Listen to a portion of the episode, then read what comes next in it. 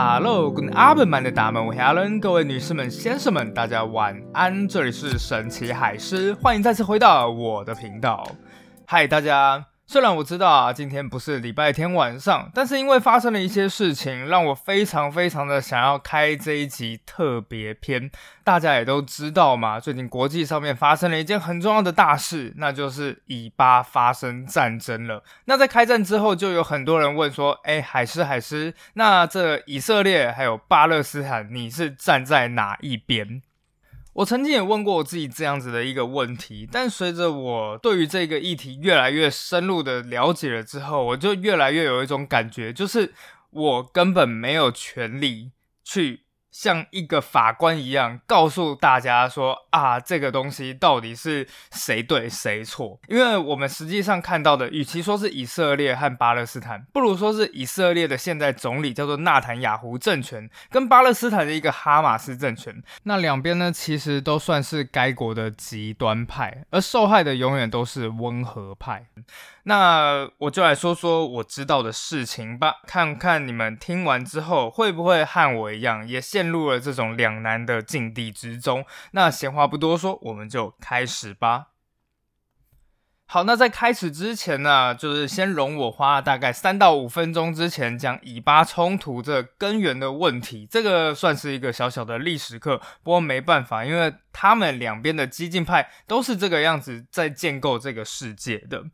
那事实上啊，以巴问题其实打从根源就是一个非常难解的问题了。嗯，这件事情我要稍微往前倒数一点点，年代不会太久。那大概家里面有一些爷爷奶奶辈的啊，可能都还经历过那个年代吧，两千年前。当时啊，统治现在耶路撒冷这一块地方呢，其实是一个叫做罗马帝国的国家。那在这罗马帝国的国家里面呢，犹太人就住在这上面。在当时，它叫做罗马帝国里面的犹太行省。不过，在西元六十六年的时候啊，发生了一件事情，就是犹太人起兵开始反抗了罗马帝国。结果，罗马呢就把犹太人就整个给灭掉。拆毁了他们的耶路撒冷圣殿，那只留下了一段西墙，这就是现在以以色列的哭墙。后来犹太人就这样子经历了长达两千多年的流亡时代。好，那接着呢，我们就把时间稍微的快转一点，转到一九一七年。在一九一七年，第一次世界大战是战火正酣的时刻，而就在这一年的年底，英国军队终于攻占下了耶路撒冷，迫使土耳其放弃了耶路撒冷这一块地方。当时战争嘛，大家都知道战争是需要钱的，而在整个欧洲里面，谁最有钱呢？就是犹太人。当然了，还有一些其他的原因。不过不管怎样，就是因为英国想要犹太人的财政支持，所以就在这一年，英国的外相叫做贝尔福发表了一个重要的叫做贝尔福宣言。他宣告说，他们要在巴勒斯坦建立一个犹太人家园。是的。犹太人从这个时候终于可以回到两千年前他们的家乡，叫做巴勒斯坦。但现在有一个小小的问题，就是巴勒斯坦上面本来就有住人，而且他们很多都已经住了上千年了。那现在的问题就是这块地方到底是谁的？不过当然了，本来英国人的想法其实也就是啊，在巴勒斯坦，然后有一些犹太人的定居点，打从心底也没有要建立一个把所有巴勒斯坦赶出去的以色列国。但是问题是事情越来越尴尬，因为时间来到了一九三零年代、四零年代，当时在一九三三年的时候，欧洲有一个政权崛起了，叫做纳粹德国，所以犹太人很想要逃跑。但同一时间呢，因为太多犹太人逃跑了，欧洲、美国各国也都开始封闭他们的边境，然后禁止难民移入。那现在这一些犹太人就拎着大包小包的行李，看遍整个世界，竟无一处落脚之处。而此时他们唯一的选项只剩哪里呢？巴勒斯坦。那很快啊，希特勒就发动了二次世界大战，然后战争就这样子打败了。等到战争结束了之后呢，大量的犹太人从集中营里面终于死里逃生。不过，当他们一离开集中营之后，就发现哇，我们的家园要么就是已经被纳粹给摧毁了，要么就是很多是德国的犹太人，他们打死都不想要再回到德国去。那他们唯一的选项是哪里呢？巴勒斯坦。也就因为这个样子啊，这巴勒斯坦的地区的犹太人越来越多，越来越多。终于到一九四七年啊，这一个烫手山芋啊，交给了新成立的联合国。联合国通过方案，他就讲，嗯，巴勒斯坦人宣称这里是他的，以色列人也宣称这里是他的，那就把它切两半好了，百分之六十给以色列，百分之四十给巴勒斯坦。巴勒斯坦和其他周边的这种阿拉伯国家一听到，整个就炸翻啦！哇塞，我们原本住的好好的，突然间犹太人来了，然后就要把我们的国土的百分之六十全部都丢给人家，开什么玩笑啊！所以也就在一九四八年以色列建国之后，阿拉伯国家和巴勒斯坦马上就发动了第一次的以巴战争。万万没想到，犹太人这建国的心是非常的强烈啊！所以在几个月之后，战争结束，以色列获得的领土居然比当初联合国划给他的还要大。可是阿拉伯国家不甘心，就这样子打了第二次、第三次、第四次、第五次，总共就打了五次以巴战争。结果呢，每打一次，非但没有把以色列给打趴，反而是把巴勒斯坦打得更加支离破碎，也让上百万巴勒斯坦人流离失所。不过呢，就是在这个一九八二年，这个最后一次、第五次的以巴战争，终于让和平的曙光开始浮现。事实上呢，在一九八二年发生的这场以巴战争，因为主要的战场在黎巴嫩，所以又被称为叫做黎巴嫩战争。在这一场战争里面啊，以色列对他北边的，就是这个国家境内的巴勒斯坦解放组织发动了进攻。也就因为这样子，让以色列的角色从一个防守的人变成一个入侵者。另外啊，在这一场战争里面，以色列军队又牵扯到几个难民营的大屠杀事件。其实到最后，联合国还定性说，以色列这一个叫做种族屠杀。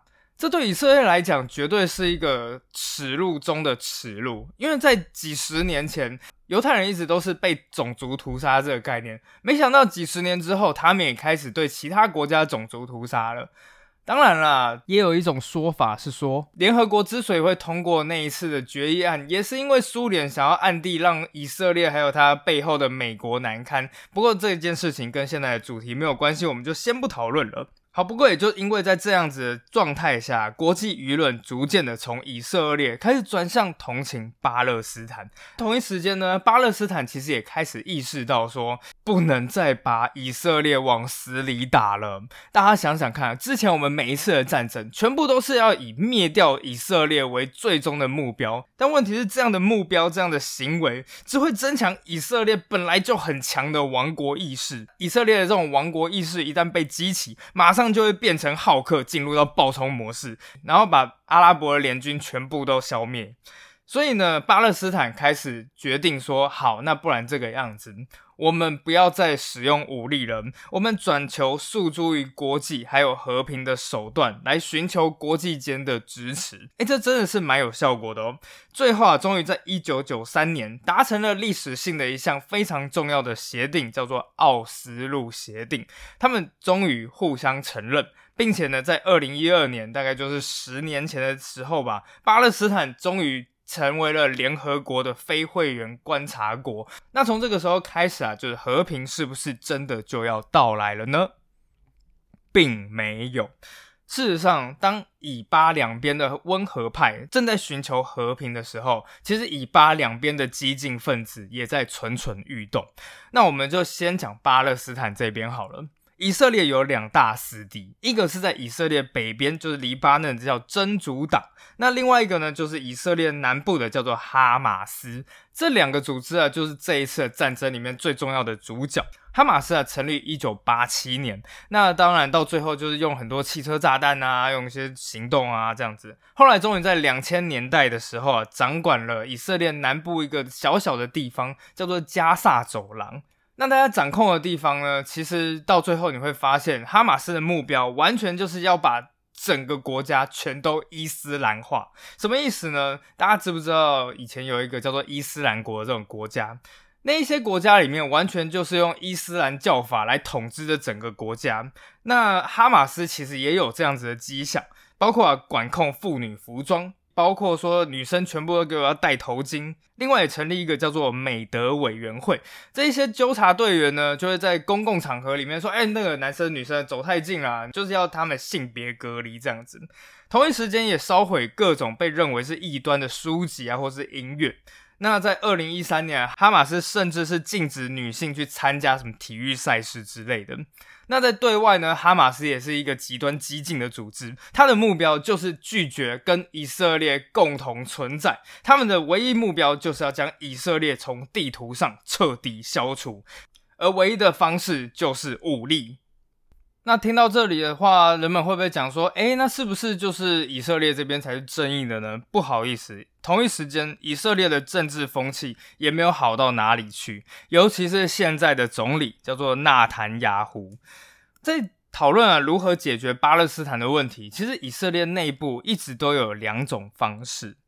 其中啊，比较支持这种自由民主的这一派呢，就会觉得说，哎，我们解决巴勒斯坦问题，就是要采取一种叫做先内后外的方式。什么意思呢？就是我们要先向内部这个巴勒斯坦的这一些人去和平的去解决这个问题，接下来自然而然就可以向外部与其他的这种阿拉伯诸国达成。一种和解与共识，这想的是非常非常的好啊。但问题是，纳坦雅胡是完全没有想要做这件事情的。他使出了一种叫做先外后内的做法，什么意思呢？就是先搞定周边的所有阿拉伯国家，然后接下来啊，就是关门，活活的去饿死里面的巴勒斯坦人。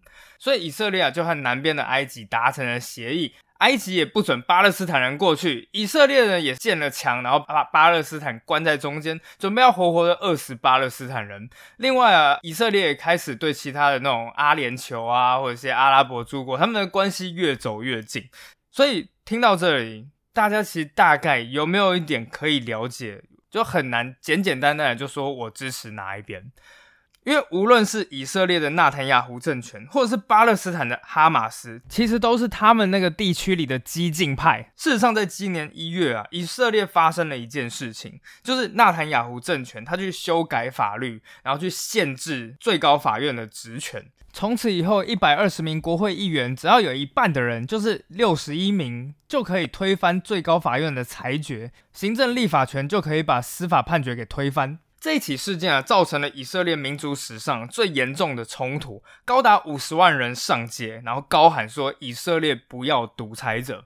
而就在这个时候啊，十月这个哈马斯的攻击，马上就把纳坦雅胡的种种争议给搁置了，因为对犹太人来讲，没有什么比国家的生死存亡更重要了。以色列开始大量的进攻巴勒斯坦，但另外一方面，当以色列更加残酷的去对待巴勒斯坦人，其实也会让这些绝望的巴勒斯坦人更加心系极端的哈马斯。而无论事情如何发展，我一直个人觉得，受伤的永远都是别无选择的老百姓，受伤的永远都是相信战争其实是可以避免的温和派。好，那今天的故事呢，就到此结束了。这只是稍稍我自己的感想而已，希望大家有对这个尾巴问题有稍稍多一点的了解啦。那我们就下次再见吧，拜拜。